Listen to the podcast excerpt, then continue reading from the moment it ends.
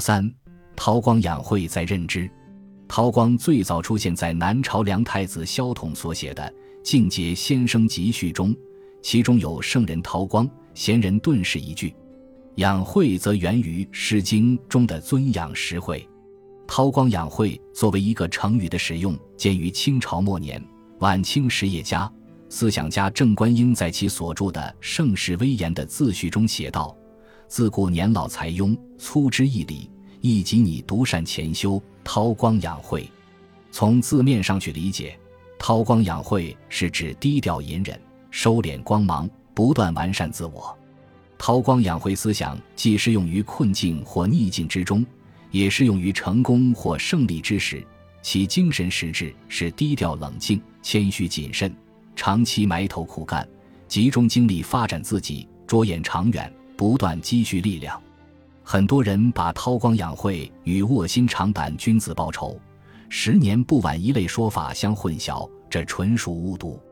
韬光养晦成为中国外交的指导思想，是在二十世纪八十年代末九十年代初，由于东欧剧变、苏联解体，国际局势发生了急剧的变化，中国外交面临着巨大的压力。在此形势下。邓小平同志有针对性地提出了一系列指导意见，这些重要思想被概括为二十八字战略方针：冷静观察、稳住阵脚、沉着应付、善于守拙、绝不当头、韬光养晦、有所作为。韬光养晦、有所作为是这一战略方针的简化概括。在这一方针的指导之下。中国成功的顶住了美国和西方制裁的压力，以及苏东剧变的巨大冲击，很快站稳了脚跟，稳定了国内局势。在此基础上，中国加速发展，有所作为，逐渐化解了西方的围堵，冲出重围，成为平衡国际战略力量的重要因素，迫使美国和西方国家不得不同中国打交道。中国外交迎来了一个新的局面，韬光养晦。有所作为的战略方针背后隐含着三个重要的政策逻辑取向：一是只有把自己的事情办好，才能在国际事务中发挥更好的作用；二是中国外交要立足于为国内发展服务，为发展营造战略机遇期；三是中国外交要明确自身的国际定位，把资源用在关键地方，既有所为也有所不为，韬光养晦。有所作为是东方智慧和中国外交实践经验相结合的产物，是邓小平对外战略思想的重要组成部分，对中国外交具有重要的指导意义和实践价值。这些原则在整个后冷战时代被中国历届政府传承和坚持。二零零八年爆发于美国的全球金融危机具有划时代的意义，它加速了西方世界的整体衰落，也加速了西方中心主义的衰落。而以中国为代表的新兴大国已成为冷战后改变国际格局的一支决定性力量，给国际体系带来的冲击不言而喻。亚洲世纪后美国时代四百年未有之大变局等，成为西方学者给这个时代的新定义。在美欧深陷危机泥潭、华盛顿共识饱受质疑时，中国经济一枝独秀，发展势头迅猛。在美国为两场战争如何收场而进退两难时，北京奥运会、上海世博会的成功举办，使中国一次次成为举世瞩目的焦点。中国与世界的新现实，使得国际国内的心态都在发生微妙的变化。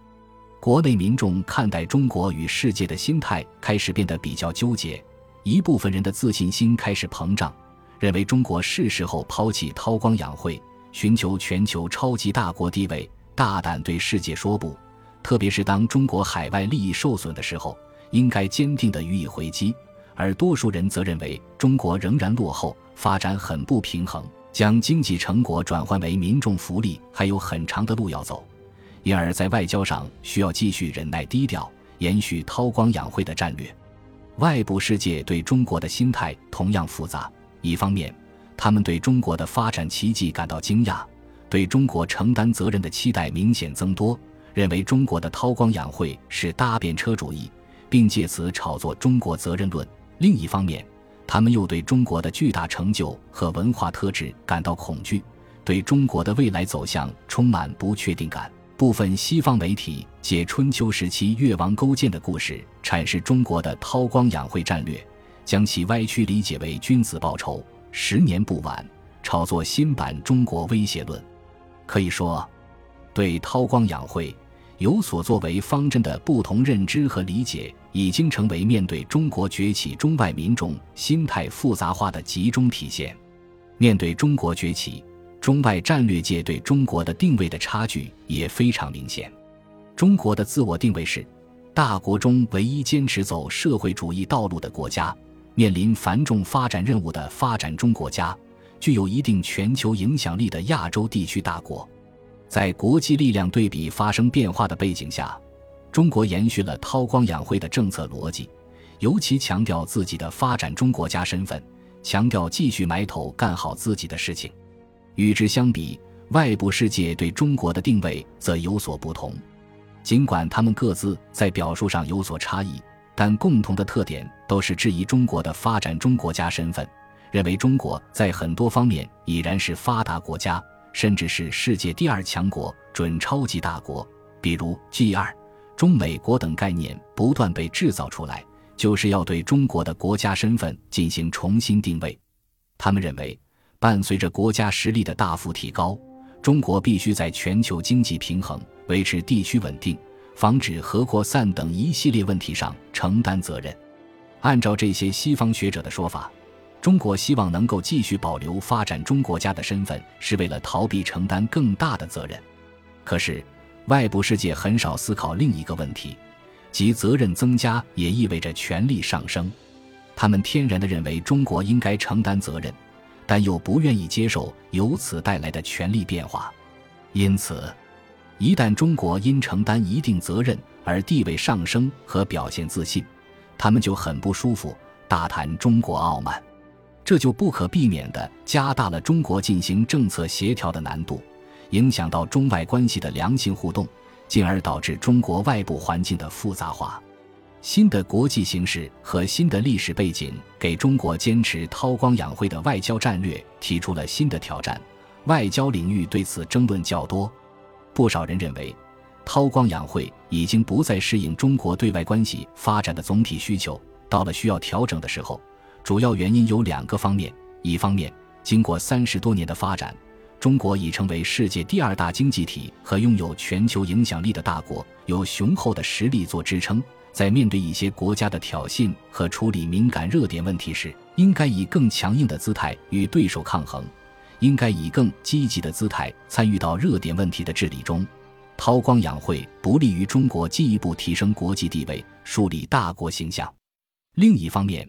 中国韬光养晦的条件已经丧失，相关国家早已对中国崛起产生恐惧和防范，不会再继续沉默。而是千方百计地给中国制造麻烦、挑起事端，甚至会拿中国的核心利益做文章，阻碍中国崛起步伐。韬光养晦战略已无法规避中美之间的战略对抗，中国必须放弃幻想，直面冲突，敢于亮剑。这些说法或将韬光养晦和有所作为刻意割裂开来，或是在外部环境变化之下随风起舞，是另一种不自信。缺乏战略定力的表现。新时期中国应该如何定位自己的国际角色？这要求中国更加理性而客观地看待自己，看待当前及未来十年发展所面临的挑战与机遇。当前，中国正处于工业化中期这一历史进程中，继续推进现代化建设仍是中国压倒性的战略任务。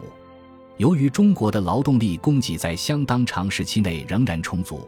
中国不仅有可能，而且必须保持经济的高速增长。随着创新型国家战略的实施，战略性产业将得到大力扶持，中国的科技实力和自主创新能力将会有实质性提升。这不仅有利于大幅提高中国经济的内涵和质量，而且将从根本上改变中国长期处于国际产业链条低端，只能提供简单加工和贴牌生产的格局。进而建立起中国在世界资源配置和分工体系中的优势地位。因此，未来一段时间既是中国经济转型的攻坚期，也是中国进一步提升和发展经济实力的战略机遇期。中国外交需要为这一战略任务保驾护航。在军事层面，中国面临着复杂多元的安全威胁。尽管近年来两岸关系有所缓和，但台湾问题在相当长时期内仍然存在。随着岛内政治生态的演变和外部势力的持续干预，台湾问题激化、异变的可能性在不断增大，而国内的三股势力正处于猖獗活跃期，构成对国家安全和领土完整的重大威胁。在传统大国对华军事防范力度持续增加的同时，非传统安全威胁也显著上升，上述复杂的安全挑战，一方面决定着未来十年仍是中国国防现代化的快速增长期，需要大力推进自身的军事能力建设；另一方面，也反映了中国崛起所面临的安全环境的脆弱性。在安全上，中国需要在内外兼顾时遵循先内后外原则，首先着力解决好台湾问题等内部问题。这和韬光养晦的基本逻辑是一致的。中国所开启的人类史无前例的工业化进程，不仅实现了经济持续的高速增长和社会生活的根本性改观，而且为整个世界带来了机遇和福祉。而这一切是在超短时期且没有向国外输出战争和转移矛盾的前提下实现的，是依靠韬光养晦、有所作为的战略方针实现的。中国发展所遵循的基本经验、政策思路，为后发国家确定国内优先议程以及处理外部经验和本土关怀的关系提供了重要启示。在回应如战争与和平、文明冲突、环境保护等当今世界面临的根本性挑战方面，也具有独特的影响力。从这个意义上讲，韬光养晦是中国模式的重要组成部分，需要进一步完善和坚持。在相当长时期内，中国仍将是一个具有双重特性的国家，既将自己定位为发展中国家，又在具体事务中与发达国家拥有广泛的共同利益；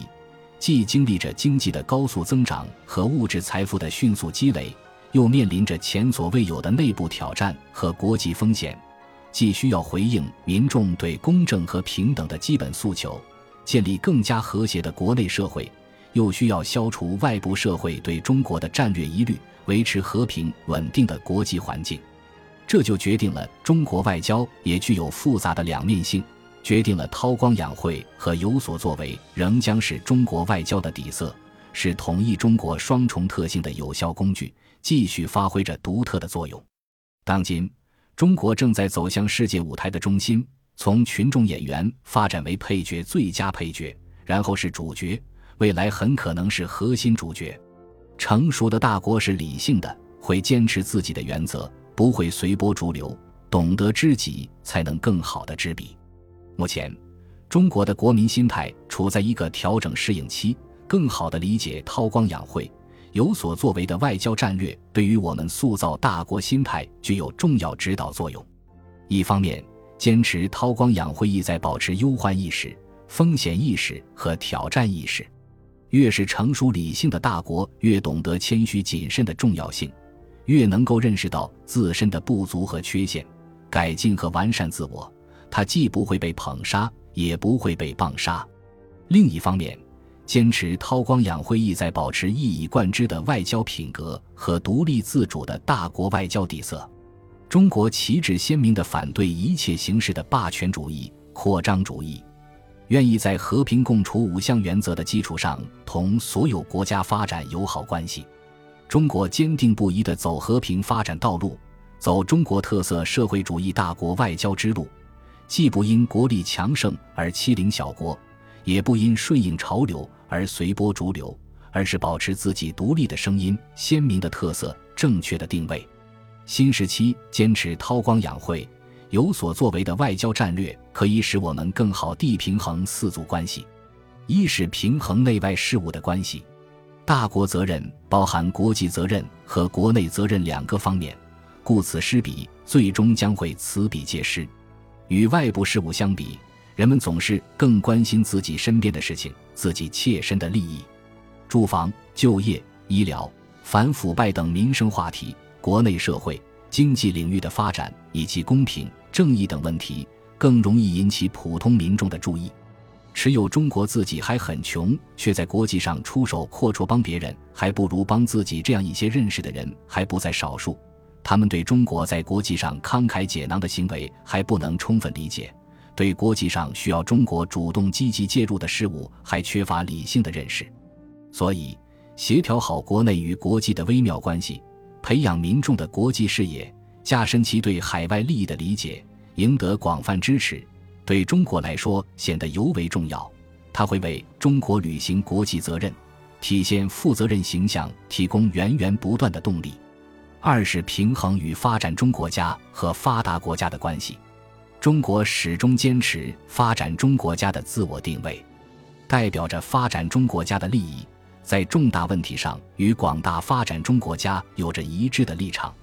同时。中国与发达国家也有着广泛的合作交流和利益空间，特别是在经济贸易、应对全球问题、发展现有国际机制等问题上有着共同利益，在推动解决地区冲突、促进世界和平与稳定上也持有相近的基本立场。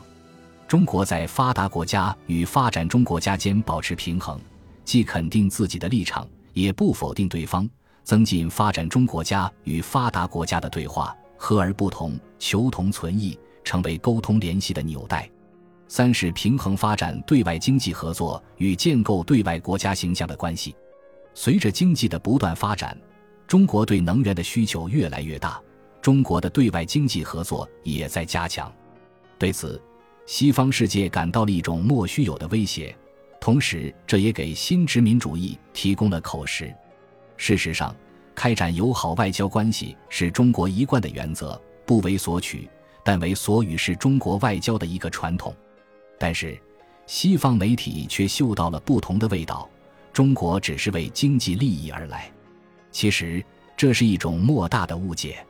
中国的对外经济合作总是本着互利共赢的原则，己所不欲，勿施于人，从不强人所难，是己所欲，也甚施于人。要改变西方的误解，就需要多进行文化交流、民间交往，多做说明推介、信息宣传、军事展示等工作，参与国际多边合作，保持国民在外形象，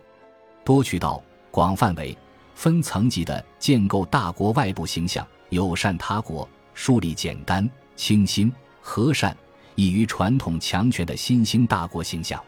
四是平衡外交上刚与柔的关系。